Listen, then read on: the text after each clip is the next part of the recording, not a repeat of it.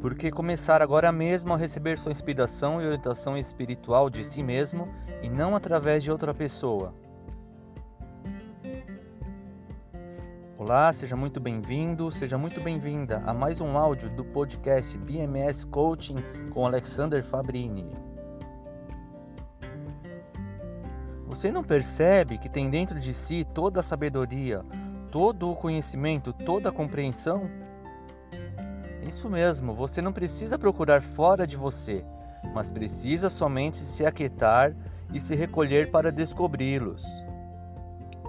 Não há nada mais maravilhoso e compensador que o contato direto comigo, a fonte de toda a criação. Mas você precisa procurar com calma.